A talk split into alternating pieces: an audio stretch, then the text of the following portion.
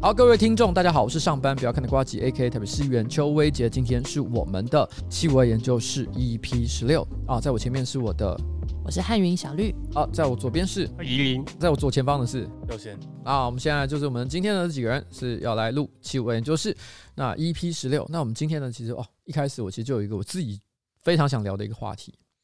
以前都是你们准备嘛，对不对？但今天有一个话题是一开始就是我想的。我最近遇到了，我最近在网上看到一件事情，我觉得非常的有趣。嗯，第一个是哈，在中呃有台湾的书籍，好像在中国出版的时候，它其实里面有一些关键字，其实提到台湾的时候呢，它可能因为觉得有些敏感的关系，所以它全部代换成社会，就会导致说，哎，这个书籍的内容变得好像变得不太能够理解，就是大家会有些有些字义，有些有些语义，可能就突然间变得非常的奇怪。那无独有偶的事情是，结果在台湾呢，正好麦田出版社前阵子也出了一本书。激辣中国啊，对，激辣中国。其实这本书本身不太算是有什么特别的政治意涵啊，不是在讨论政治，对，单纯是在讨论这个吃辣的文化。嗯，嗯，辣椒是什么时候传到中国来的？嗯、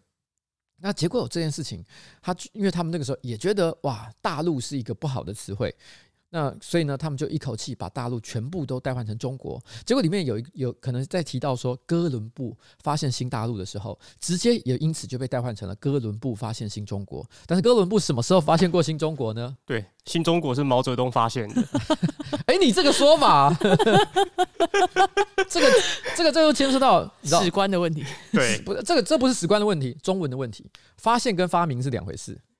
严格的讲起来，应该说发明新毛泽东发明新中国，对吧？对啊、哦，好，那不过这个说法还是非常的好，非常的有趣了哈。反正总而言之呢，事实上其实根本不怎么可能会发现新中国，他根本没有到这个地方来啊。我先好奇问一下，你们日常生活会使用“大陆”这个字吗？美洲大陆、南极大陆、非洲大陆会用“大陆” OK，很多老一辈人其实还是习惯讲“大陆”啊。大陆其实大陆哈，这个时候牵涉到几个用法。那我问你，中国大陆这个讲法可以吗？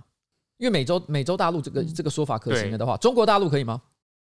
没有不行了。它代表是一个地理名词嘛，对不对？对。但如果今天我讲大陆这个字，它是代表一个政治组织的代名词，就跟你的政治倾向有点关系。对，这个时候就有问题。为什么？因为你要看照你你这个政治名词，它对于相对于台湾，你你讲台湾的时候，你是用什么样子的字眼来称呼嘛？比如说大陆跟台湾，那也就是把大陆跟台湾放在同一个框架底下。然后你想要区别开来的时候，这时候你就会有出现问题。那如果我说中国跟台湾，那代表至少我们是用中国跟台湾来去称呼两个不同的国家，它政治意义是不一样的。我觉得我们开始会用一个方法去区辨自己在政治光谱上可能是倾向哪一种认同。嗯，比如我们讲，我们如果讲台湾，就表示我们比较重视台湾的主体性。嗯，我们会讲国本国哦，我们也我国我国全省。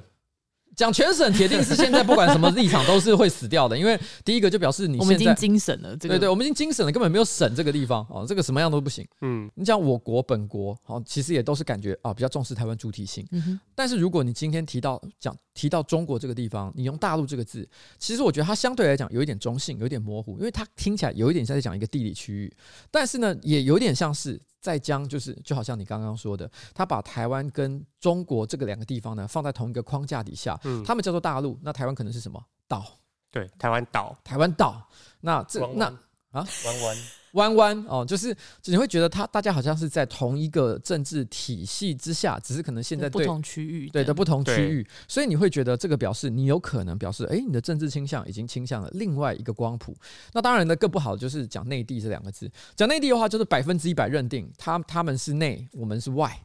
所以才会有人戏称说台湾唯一的内地是南投。对，这样做一个对抗，所以我们通常来讲，听到讲内地的，他可能譬如说，通常有台商背景，他可能常年时间在中国经商，他觉得讲这句话已经非常习以为常，厉害了。啊，厉害了，厉害了，见鬼了！这个时候哦，通常还有另外一种人，就是像你刚刚讲的艺人嘛，因为艺人可能因为这个要去中国做生意的关系啊，从事这个这个这个演艺生演艺事业，所以呢，他也会习惯讲，就是中国那边，对，他用内地。这个这种名词去比较能够讨好那边的观众跟呃当政者，嗯，但是在在台湾，我个人认为啊，讲大陆一般来讲，我也是不会特意去纠正它，因为我觉得其实你很难说他是什么意思。就他有可能像您刚刚讲的台商背景嘛，或他真的就是老一辈，他就是新习惯老三台，可能都讲大陆、中国大陆。当时还是一个可能想要，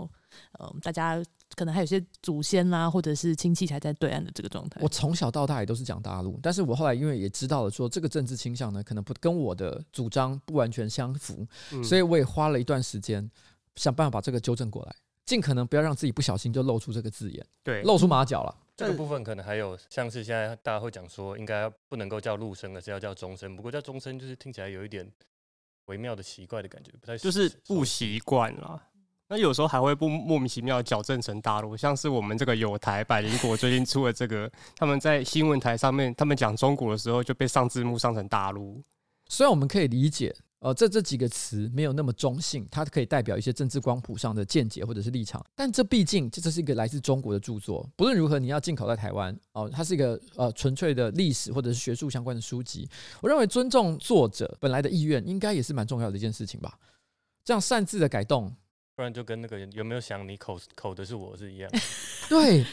就就是太粗暴了。对，你觉得你觉得杀啊死啊这些这些文字听听起来太粗暴，所以你就把它换成口。其实这个行为是中国人在做的嘛，对不对？对。结果台湾在做一模一样的事情，对。不管他的理由背后的理由是什么，其实还是我觉得都是不能接受的。如果你真的觉得这本书里面隐含了某些呃政治的敏感也好，敏呃对一些想法，你觉得不太方便，你个人觉得不应该出现在台湾，那我觉得最好的做法是不要让他在。台湾出版，我们总不能说政治正确也是要用跟对方同样粗暴的方式来解决吧？对啊，这是出版社自己要去负担的事情啊。我觉得这本书哈，大大这样子搞哈，这个铁定我觉得是是不可以了哈。那更糟糕的事情是，即便他改了，甚至于他搞不好改的这个过程当中，他其实有跟这个原来的作者讨论过，其实应该是没有，因为那个作者其实自己好像有在社群上就发一篇文章，在脸书上发文，对，然后直接说他不认同这个做法。那但是假设他有去取得同意。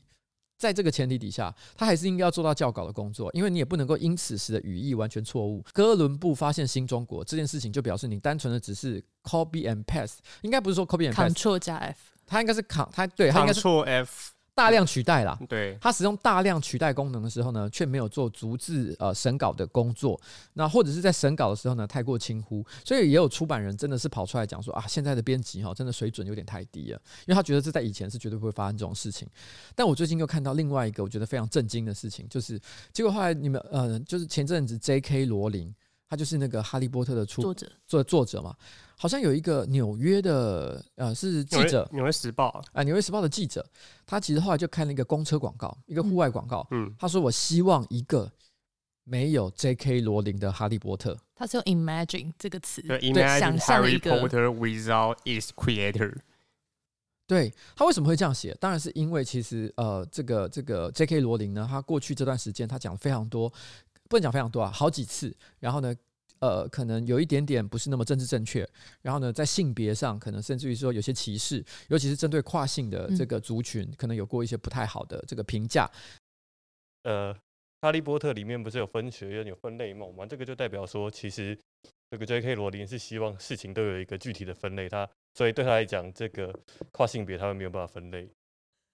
是他，你说这是为什么？J.K. 罗琳会讨厌，会讨厌跨性的，因为因为跨性别无法分类。对对，但这个事情其实蛮有趣的事情是，我那个时候其实有回应这个说法。哎你刚刚，你先，我先讲一下，小绿又说了什么？哦，没有，我本来要说就是整部《哈利波特》里面，本来在某个程度的看法里面是反对分类这件事这件事情，因为在分类的过程里面会分出谁是纯血巫师，谁不是嘛。那这个部的《哈利波特》小说其实有点在反对这个分类的仪式，因为最后的结局其实是认为说大家分类分得太快，导致像史。内普这种好人就被分到史莱哲林哦，所以他这个时候也是在讲说分类这件事情其实本身不好，这在结局讲。但是我刚刚有讲另外一个讲法是，我认为其实这个故事大家还记不记得，在最一开始的时候，哈利波特不是要被分类帽去做分类吗？对，他在那边挣扎，然后他问他说要不要去死在这里，他说不要。对，他说不要，是他被分到哪里去？葛莱芬多。葛莱芬多，也就是说什么？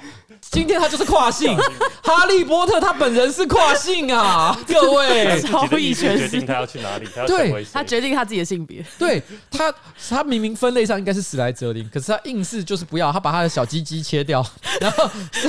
没有这段，把自己送到葛莱芬多，所以其实终极来讲，J.K. 罗琳呢应该是支持跨性的。所以 J.K. 罗琳最爱的角色是史内夫，这句话并没有错，因为他就是双面间谍啊，也对耶。好了，人真的是很多元也很复杂的哈，我们不能够这么简单的去看待了。这个记者他的意思就有点像是说，他觉得《哈利波特》是一本不错的书，嗯，但是问题是呢，我不要 J.K. 罗琳来写它。但这句话其实超级超级取消文化的，就是超级不能够理解它的背后的逻辑，因为有 J.K. 罗琳才会有哈利波特。而且你怎么取消一个著作权？无法想象。对，他们有一些很激进的说法，他们要把作者跟作品分开来，然后甚至主张说，哈利波特这一款作品的这个生命应该由同人作品来继续延续，听起来就很怪啊，极端。对啊。那网络上其实有很多网友就在推特上反映说，第一个是《纽约时报》居然容许他旗下的独立记者来出资，不管是《纽约时报》出资也好，或者是他个人出资，在公共的场合公然宣称说要消灭或是想象一个没有罗琳的哈利波特。第一个就是涉及到著作权到底有怎么样被剥夺一个问题。再就是说，为什么可以由大型的媒体集团来出资指控一个作者不应该继续拥有他的作品，不管他涉及什么样的？《纽约时报》有真真的有出资吗？背后其实并没有很明确的出来说，这个公车广告到底是《纽约时报》出资还是这个作者出资。但不管如何，那个底下的广告其实是有打上《纽约时报》NY Times 的一个标志的。嗯，这件事情我觉得一个一个很有很有趣的点是在于说，因为那个广告 Imagine 什么呃、uh, A world without 呃呃什么 Harry Potter without, without his creator, creator 对，他的附图不是 J.K. 罗琳。是那个记者，而且是黑人女性。她是一个黑人女性，一个记者的头像。我觉得，我觉得她很像是一个公关操作，因为她其实，在真正推广是这个黑人记者她所表达的那种社会良心。他的社会良心就是说，我认为呢，我们要尊重呃多元啊、性别啊，然后呃跨性啊什么这些各式各样。但是这个这些这些道理，其实我也都认同。但是问题是在于说，他为了这件事情去呃。去表达说，他其实他希望 J.K. 罗琳哦不应该是哈利波特的作者，这是非常奇怪的一件事情。因为如果今天我认为任何人觉得 J.K. 罗琳说的呃说的话不对，那我觉得因此你不想关注他，或者是因此发文批评他，我觉得这都是个人选择，我觉得都非常好。但是他怎么样都是哈利波特的作者。这是在事实不会改变，这是一个不会改变的事情。如果你恨他或讨厌他到一个你真的无法接受他所写的任何东西的程度的话，就像刚刚的《激辣中国》一样，《激辣中国》就如果你真的讨厌《激辣中国》里面所写的东西，那你就不要在台湾出版。那一样的道理，那你就不要看《哈利波特》，不要喜欢《哈利波特》。《哈利波特》也不是这个世界上唯一一本可以看的书，甚至于也不是全世界唯一一本好看的奇幻创作。如果你想要看，这个呃，一群年轻人在校园里面施展魔法，然后呢，互相扶持成长，然后呢，解决谜团。这个日本有非常多的转身到异世界的这个漫画作品，都可以看。任君选择，任君选择。那其实推特上也因为这件事情，所以出现非常多退订《纽约时报》的浪潮。那很多人就表示说，其实《纽约时报》这种。大型的媒体集团来针对一个女性，而且当时是单亲，然后可能又是领低收这个状态的这些创作者，非常不友善，这些做法予以谴责。他们就是用退订来方式他们的表现。你不能因为说，因为有一个人说的话不太好，所以你就决定你可以不喜欢他，但是你不能因此取消他作为一个。呃，作为地球上的人类，或者是一个社会上公民的任何权利，我想这是最基本的道理啦。嗯、那我觉得这个让人就感受到，其实当很有在这个社会上，其实不管是台湾、中国，甚至于说是在欧美，我们都有一些人，他可能单纯的因为自己的政治理念或者政治立场，他们就想要去影响到创作上的自由。我觉得这件事情都是不对的。嗯，好，那以上就是针对 J.K. 罗琳还有这个呃麦田出版社激辣中国事件的讨论。好了，那我们还有什么？刚刚不是讲到内地跟那个外岛嘛，对不对？对嗯、台湾是外岛嘛，那这个时候就可以讲到，其实还有另外一个最近发生的新闻，就是外公外婆。哦，好硬、哦，谁是内，谁是外？太硬了吧，太硬了吧。哎、欸，这个问题其实我觉得，我第那时候第一次看到的时候，我觉得蛮有趣的一个点是，那个时候应该是是谁啊？教育部吗？对，教育部的国语词典，对国语词典，他们说我们要取消“外公外婆”这两个字嘛，对不对？他们就说好啦，从此以后我们就不要叫外公外婆了，反正大家就是因为我们不能因为她是女生，女方的亲属称谓不不应该变成外，因为这好像有一种歧视的感觉，因为大家应该是平等的，所以大家都是因为其实是呃男主外女主内，危险发言。下一集没有他了，被取消。因为女主内的关系，所以大家都应该在叫外，对，不能叫外，不是这样的。可是我记得那时候这个新闻一出来，我那时候心里想说，其实这个这个新闻就我是不置可否，因为它不过就是改一个那个国语词典上面的的说明而已，不表示我觉得这个社会马上就会因此更改这个这个这个称谓的习惯。我相信很多人还是会继续讲这个一段时间。这个有点像那个时候同志婚姻刚刚这个这个专法上线的时候，那时候不是有很多谣言说什么啊要改成什么双亲一、双亲二，对对，就是以后没有爸爸妈妈称谓这些，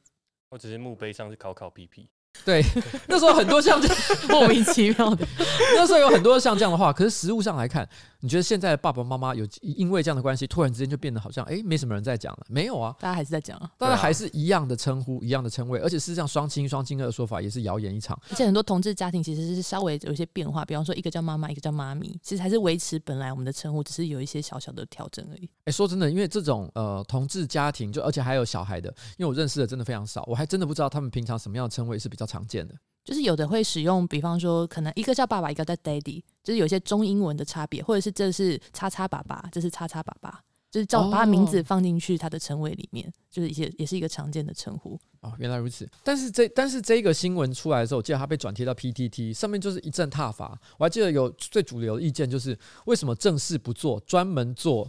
呃这种没有意义的事哦，追求政治正确。我看到这个说法的时候，我觉得真的非常有趣，因为他们是教育部。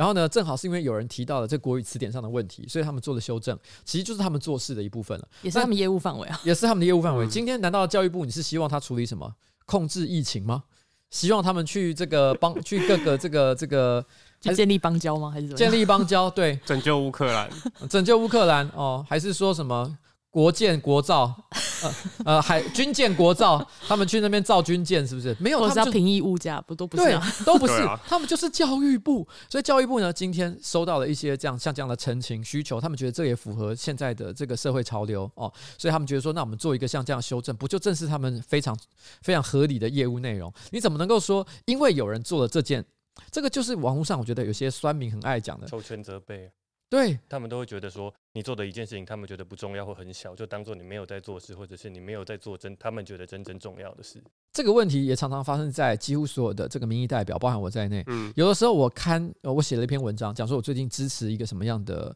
呃想法，对议题哈，或者是说我最近提了什么样的法案，就有人在下面说，你为什么不做其他的事情？啊，其他事情我又我也不是没有 做啊，同时在做啊，他们就是没办法认为一个人有办法同时做很多事情。就好像如果他们看到了我有录了一集新资料夹，或是一个气味研究室，嗯、哇，除了除了录 podcast，你还会做什么事情？没有录 podcast，有不过就占我一整个礼拜里面的工作时间一小部分，一小部分三四个小时而已。你以为我一个礼拜只有三四个小时在工作吗？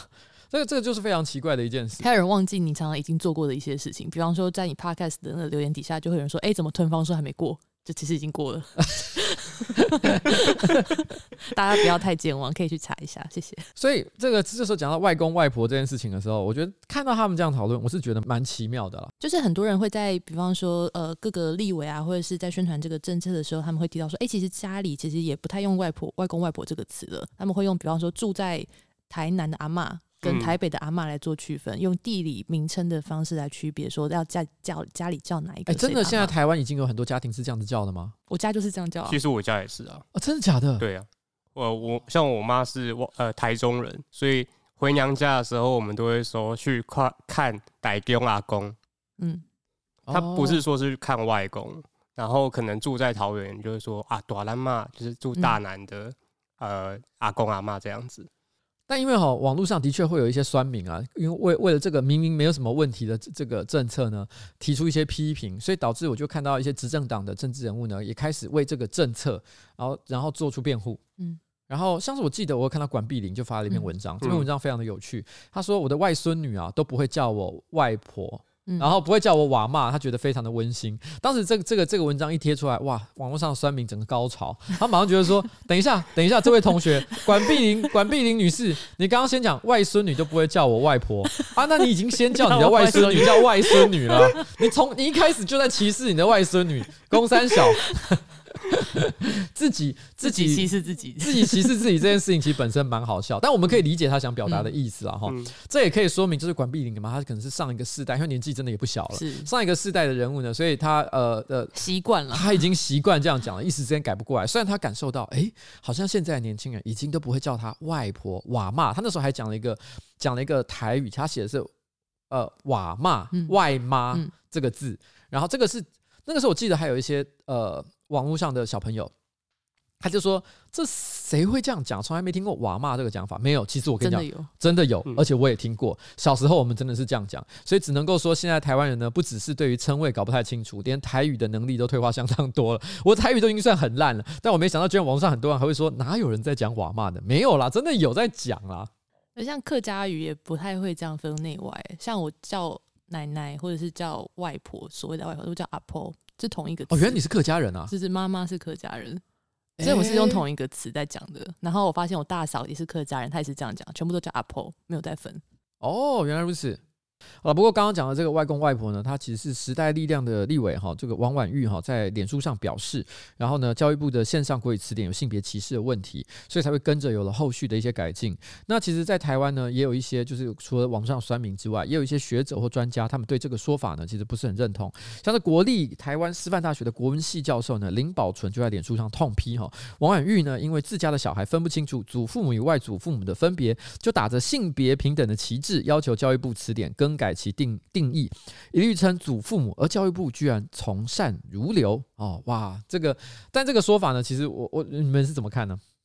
因为他们的主张都是说这种传统啊什么的，那其实你不管用什么样的称谓，或者是我们现在讲过去一些呃可能成语上面的争议，它都是。语言的问题，啊，语言本来就是约定成熟，哎，况且教育部也不是，是俗成吧？啊，约定俗成，对，语言都是约定俗成的，就是所有的典故跟这些历史背景的这些字词啊，它都是从我们的习惯里面发展出来的。而且况且教育部今天它改的内容也不是说这个词就只能这样用，它是说现在这个用法越来越多元了，不像以前一样只会称呼可能。妈妈的尊亲属这样子啊，啊，我觉得这好像什么，你知道吗？那个美国，我没记错的话，好像最大的词典叫什么？韦氏是韦氏还是韦伯？嗯、对，Merriam-Webster，好像有人翻韦氏词典，有人说韦伯词典嘛，对，对不对？韦伯词典，我记得每年都会媒体都固定会看一个东西，叫做今年韦伯新增了什么字。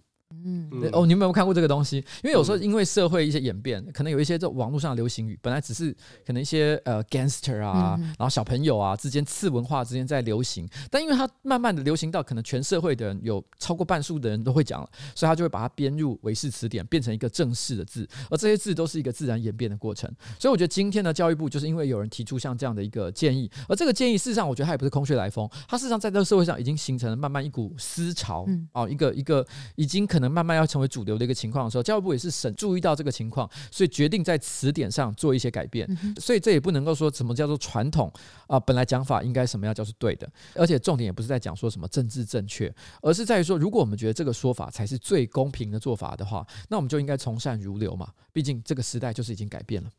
对吧？没错。好了，那以上呢，外公外婆讨论啊就结束了。那我们接下来要讨论什么东西？刚刚讨论完外公外婆，那就要来讨论外国的问题了。外国的问题，这个就没有硬吗？哦、这个也很硬啊。啊，好了，接下来这个比较严肃一点，是就是这几天，我相信大家看新闻应该也都知道，在呃欧洲的东边的乌克兰，乌克兰这个国家现在面临了俄罗斯的入侵。那在我们录音的这个当下，已经是第二天。那在前前一天的战事里面，呃，乌克兰的政府已经声明说，已经有高达一百三十七位乌克兰军人殉职。那在台湾今天的凌晨呢，乌克兰的首都北方的这个呃，就是基辅北方一百公里处的，大家都知道这个车诺比核电厂所在的这个地方，也已经被俄罗斯入侵了。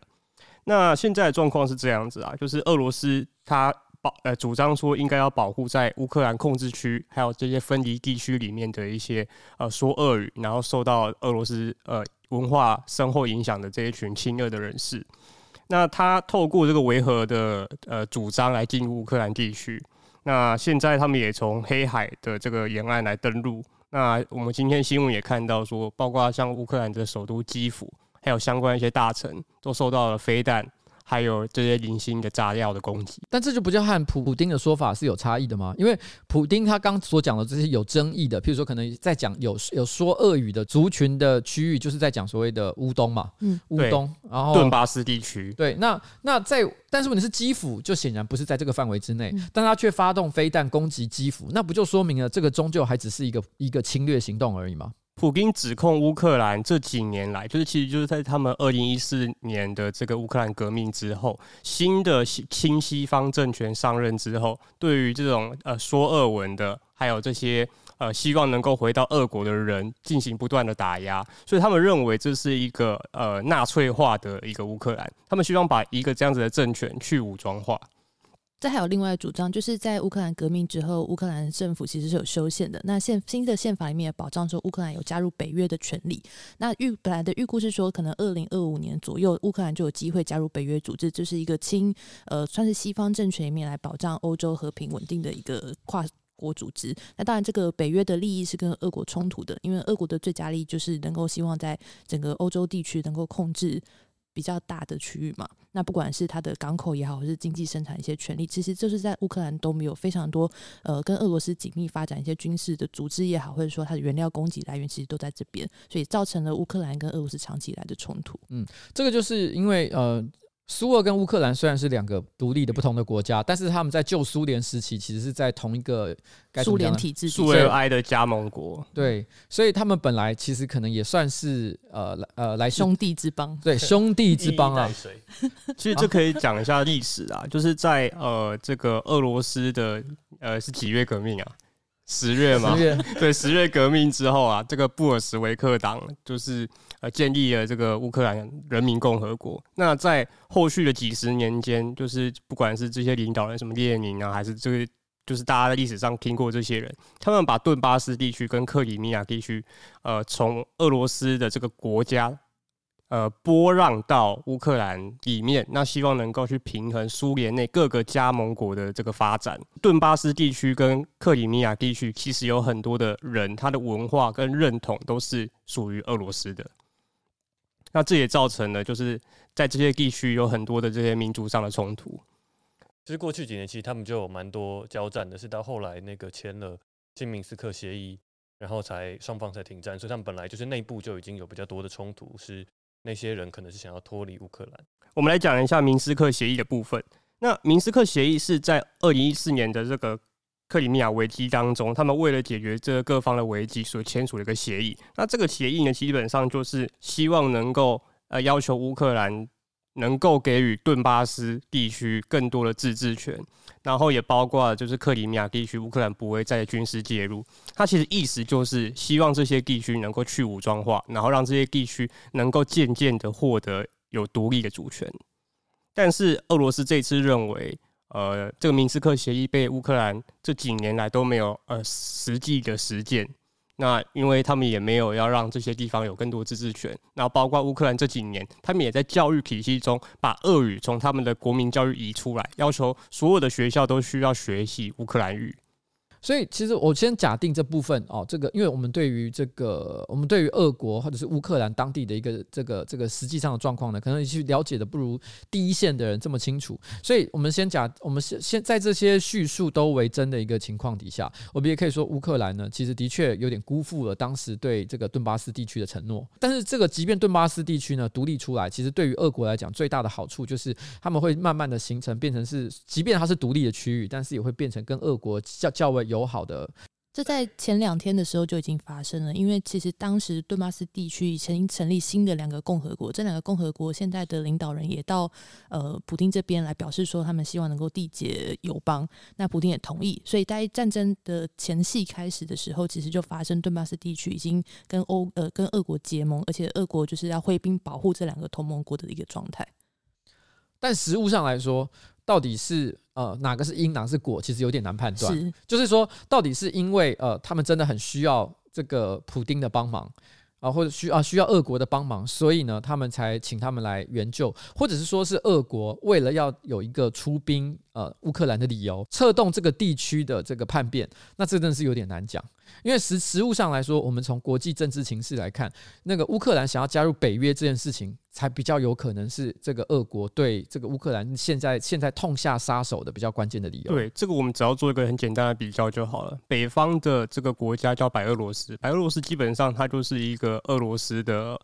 附庸国的这个概念，基本上俄罗斯说什么，他们都会说好。然后包括这一次的入侵，也有很多的俄罗斯的军队是从白俄罗斯南下的。那白俄罗斯这个国家，它也是个独裁政权，所以在这一次的这个冲突之中，大家也看到，它不断的跟俄罗斯进行合作。那它同时，当然它也不是一个北约国家，但是南方的这个乌克兰，它同样也具有一样的这个地缘政治上面的意义啊。如果今天乌克兰变成北约的成员国，那北约就欺门踏户，踏到了俄罗斯的门口，它再也没有这个缓冲空间了。所以今天俄罗斯要做的事情，就是能够在北约和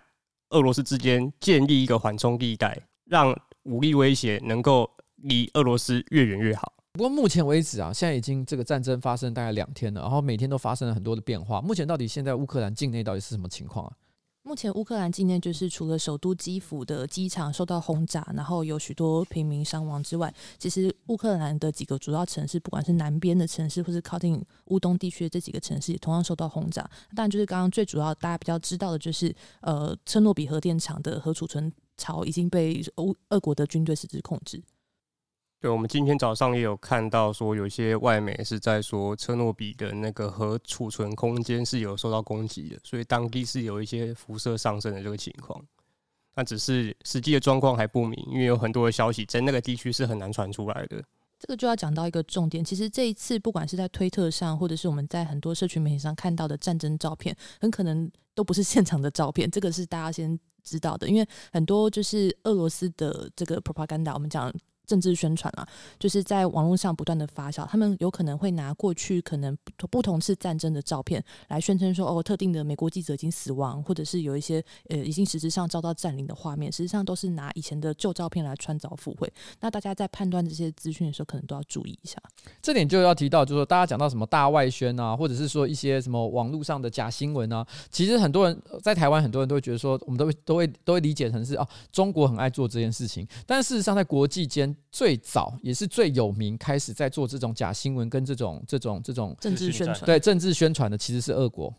是俄国先开始做这件事情。他们现在这些呃散布这些假新闻，我想应该是要制造一个印象，就是目前战争的风向是一面倒的。所以呢，如果有任何人现在想要给给予这个乌克兰援助的话，哦，可能会受呃会遭遇很大的代价，或者是已经缓不济急。那你们现在做也都来不及了。有而且甚至于也让这个可能让一般的民众，呃，譬如举来举举举例来讲，现在美国究竟要不要挥兵去驰援乌克兰？其实跟他们国内对这件事情的支持程度有很大的关系。如果现在呢，这个这个美国民众普遍觉得哇，如果今天派我们的年轻人上战场，而且送到乌克兰，对我们来讲影响非常大，实在太可怕。普丁看起来哈不是一块一个软脚虾，绝对不会轻言放弃。这个时候美国的反战的态度太过强烈的话，那么这也会使得拜登呢做出这个驰援乌克兰的决定变得更加困难。我们分几个层次来讲啊，先讲乌克兰国内的状况啊，就我自己掌握到，因为其实我认识乌克兰人，那他这几天是有回我讯息，那他们是说有很多人正在离开大城市，然后或者是留下来的人都可能都躲在家里面，或者是躲在这种地堡，像是地铁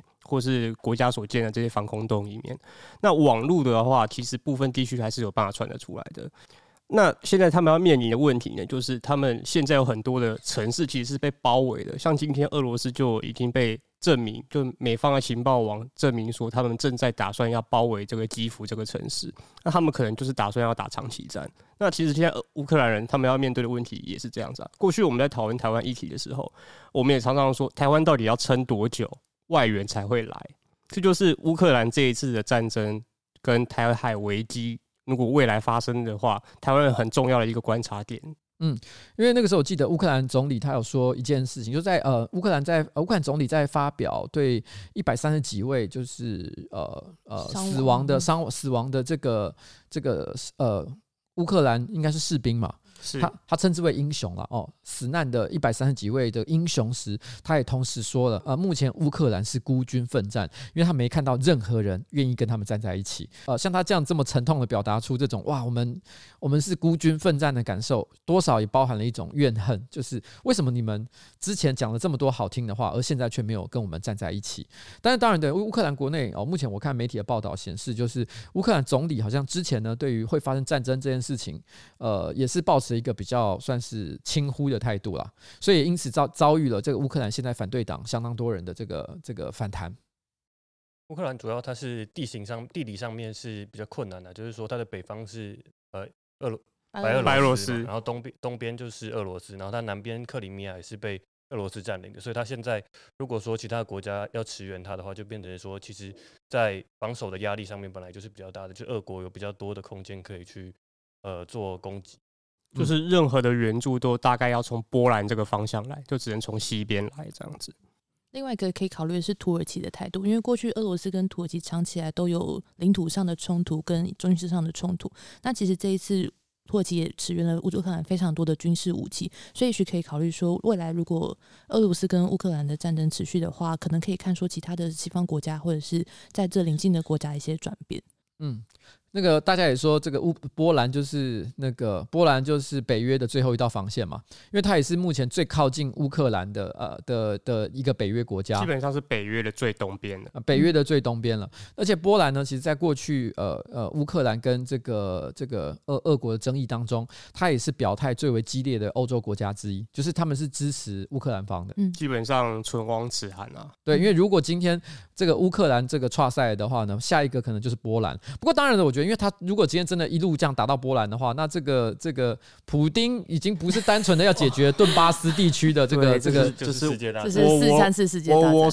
对对，而且这而且这个发展就会变得跟。呃，第二次世界大战几乎一模一样，是就是从一样的路径，对一样的路径，直接从这个波兰开始，这样一路烧起来。另外一个非常这个非常强力哦，表达支持乌克兰乌克兰的欧洲国家就是英国，可是英国的位置相当的偏远，还隔着一个那个英伦海峡，对英吉利海峡，所以所以呢，其实我在我的在在我的角度，我会觉得看起来像是一个远远的有一个看起来不知道在不知道就明明因为战火一时间烧不太到他的人，突然之间不知道在凶三小哦。对，现在最凶的其实是英国跟法国，因为法。像法国马克宏也干脆去跟那个普京做会面了嘛。那英国的这边也有很强烈的施压，那反而是德国，德国上上礼拜捐了呃五万顶安全帽吧。而且他他这个很有趣，他不是捐呃五万支枪，是玩五万顶安全帽。所以我觉得他可以呃说明这是一个人道的援助，但是呢，但是呃，但是并不是给给予这个攻击的武器。对，而且他们好像对于这几天他们所讨论这些经济制裁是有一些缓和的意见的。法国可以这么凶，某种程度上来讲，因为它其实是目前欧洲呢也是最支持核能的一个国家，嗯、所以相对来讲，它对于天然气的需求呢是比较没有那么大，嗯、所以它可以说我根本不需要屌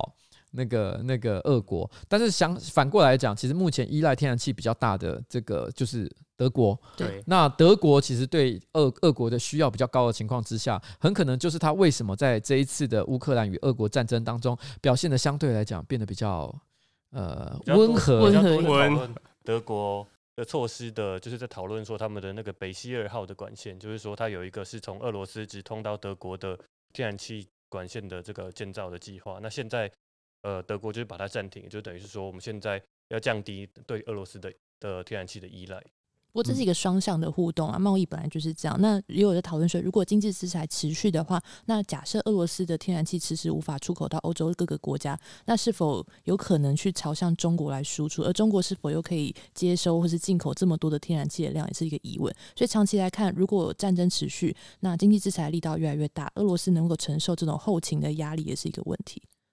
因为俄罗斯哦，虽然看起来呃面积非常的庞大，人口也比台湾多很多，但是你在全全球的 GDP 排名其实只比台湾高一名而已。所以也就是说，俄国的全年 GDP 呢，在全球排名大概是第十一名，全年大概是一点四兆左美金左右。那台湾呢，大概是排名第二十二十一名，然后呢，总这个 GDP 呢，大概是六千多亿左右。那所以其实这样这样比的话呢，台湾其实大概相当于是这个俄国的一半。但是问题是呢。呃，俄国的总人口也有差不多是一点四亿，对，然后然后呢，人均 GDP 大概是一万美金，但相较之下，台湾人台湾现在人也才两千多万而已，嗯，所以就是我们人口呢，其实只有人家的六分之一，可是我们总 GDP 却是人家的二分之一，而我们平我们的人人均 GDP 呢，大概是三万美金，所以纯就一个经济体系来讲，其实台湾是体质要比俄国好上非常多。那在这个角度来讲，所以也因此会有人说，虽然目前俄国看起来很凶，纯论军事来讲的话，今天就算北约，然后美国呢，都想要去驰援乌克兰，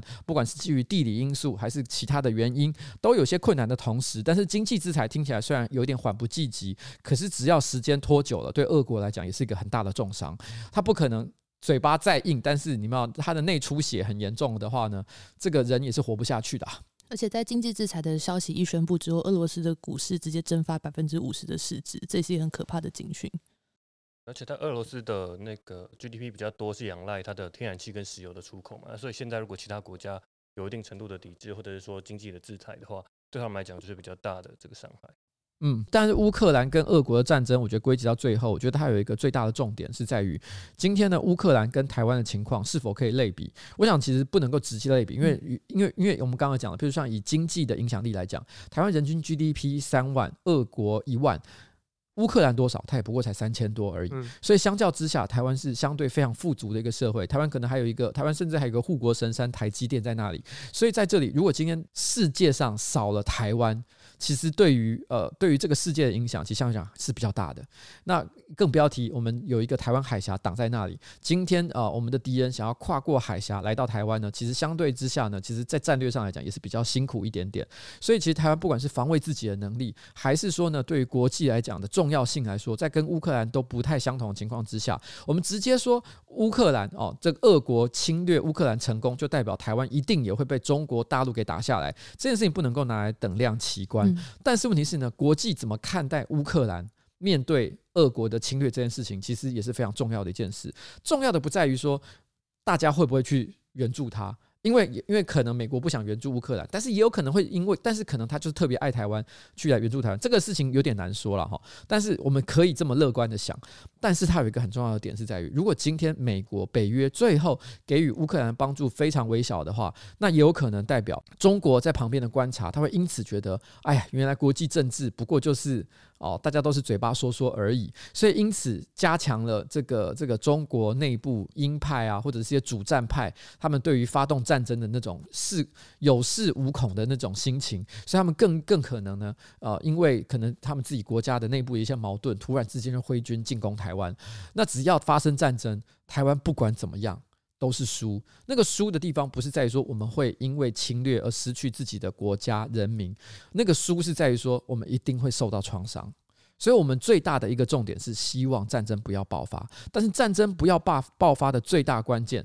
其实还是在于说，如果当别人要侵略你的时候，你是否做好足够的准备？我们的国民呢，是否有这个意识保护自己的国家？如果我们被别人看起来就是诶。哎呀，为什么台湾的人啊，看起来都一副好像也都是觉得自己打不赢，所以呢，随时准备投降的状态，所以要拿下台湾非常的容易。而且呢，美国还有一些欧美世界的这些自由国家，他们也不把台湾的这个重要性放在眼里，然后呢，可能也都是嘴巴说说的时候，那台湾真的是一块非常。呃，非常这个该怎么讲呢？美味可口，但是又可以轻口轻松咬下的一块肥肉，刀俎为鱼肉，对，肚上肉。我们就是一块鱼肉的时候，我们自然就会被侵略。所以我觉得在这里，我觉得乌克兰的状况，我们一方面要观察，二方面其实我们也必须从中体会到一件事情，就是国家绝对不能衰弱，而我们对抗强权、对抗侵略的这种准备和呃意识，跟我们的心理都必须要变得更加坚强。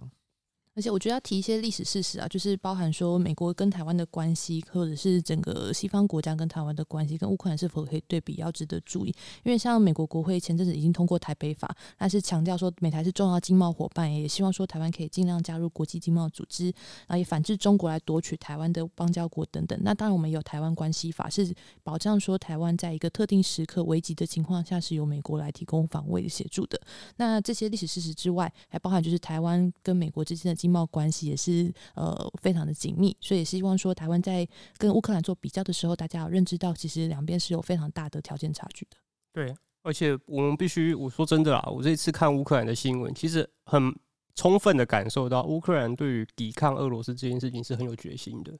包括他们的总统说愿意发枪支给每一位愿意上战场的国民，还有新闻上我们看到那一些不管是什么六十几岁老阿妈，还是我们在网络上看到这些发 Twitter、发 Facebook 的乌克兰人，每一个都说他们愿意上战场站出来。嗯。好，我想这个真的是最重要的一件事情。然后，好，那我们还有什么要补充的？我们可以补充一个啊，要怎么制裁俄罗斯？就是要求艾迪达禁止在爱俄罗斯境内销售。